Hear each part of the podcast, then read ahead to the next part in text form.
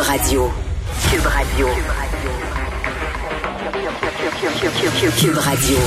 En direct à LCN. 14h30, allons retrouver Geneviève Peterson dans nos studios de Cube Radio. Alors, bon après-midi, Geneviève. Bonjour, Julie. Québec qui pense à une autre étape et décide de renforcer les mesures sanitaires dans certains secteurs en zone rouge. Qu'est-ce que tu penses de ça, toi? Ben, écoute, c'est sûr qu'on l'attendait depuis quelques jours. On se demandait comment ça allait se manifester, euh, notamment au niveau du sport. On sait qu'on a fait du va-et-vient au niveau du gouvernement concernant le sport étudiant. Est-ce qu'il y aura des sports d'équipe ou non? Là, on nous l'annonce, ça sera effectif.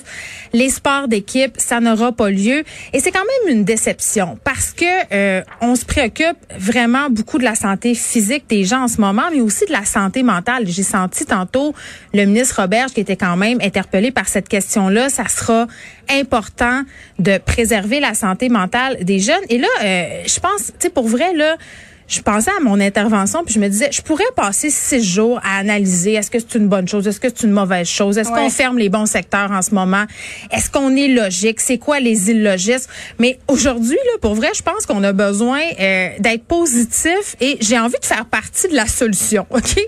Et je m'explique. Ben c'est parce que maintenant on est négatif et euh, on a tendance à chercher des poux. Mais là, on a des ados chez nous, on a des enfants et on a des ados, des enfants qui sont peut-être anxieux, qui se demandent peut-être hmm. qu'est-ce qui va se passer. Et je pense que vraiment là, il faut se dire, ok, moi comment je peux faire comme parent pour aider mon ado à passer au travers de ça au niveau sportif?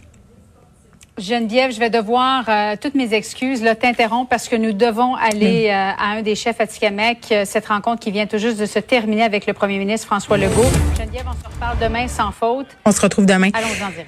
Ben oui, puis cette rencontre-là excessivement importante, c'est dans le cadre justement de tout ce qui s'est passé avec Madame Joyce Echaquan. Et hier, j'étais très surprise de voir la vice-première ministre et ministre de la Sécurité euh, publique, Geneviève Guilbeault, à tout le monde en parle, qui était encore sur le gros patinage. Tu sais, quand on l'a questionné, parce qu'évidemment, euh, il y avait euh, Constant Awashish, il y avait aussi euh, Michel Audette qu'on a reçu ici même. Les deux, on les a reçus à l'émission pour parler de l'affaire Joyce Echaquan.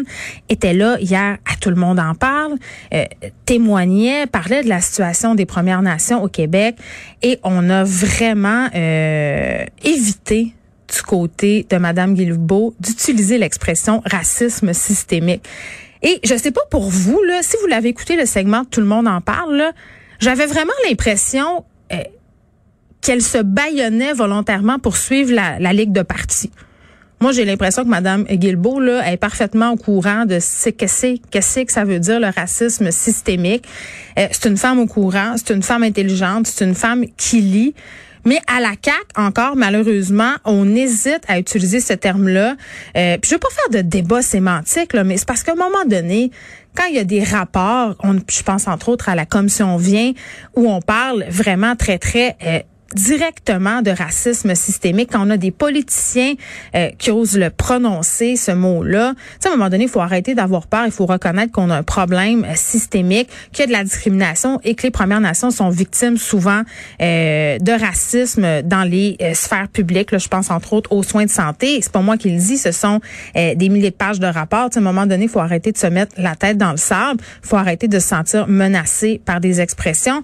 Et j'ai été déçue. Moi, honnêtement, là, hier, euh, à la place de Madame Guilbeault, j'aurais peut-être osé défier, puis encore là, c'est même pas une défiance, c'est juste le gros bon sens, tu sais, parler euh, de racisme systémique puis dire écoutez là, ben oui, il y en a, faut arrêter de se cacher la tête là.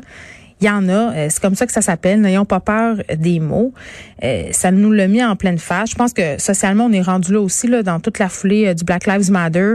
on en a parlé abondamment de la façon dont le système favorisait certaines personnes, puis en défavorisait d'autres. Puis encore une fois, je le répète, je pense que je le répéterai jamais assez. Là, le racisme systémique, c'est pas le racisme érigé en système. Là. Ça veut pas dire que tout le monde qui travaille dans le milieu de la santé est raciste, ça veut pas dire que le monde du sport est raciste, ça veut pas dire que la télé est raciste, ça veut pas dire ça, ça veut juste dire que notre système permet des injustices, c'est juste ça.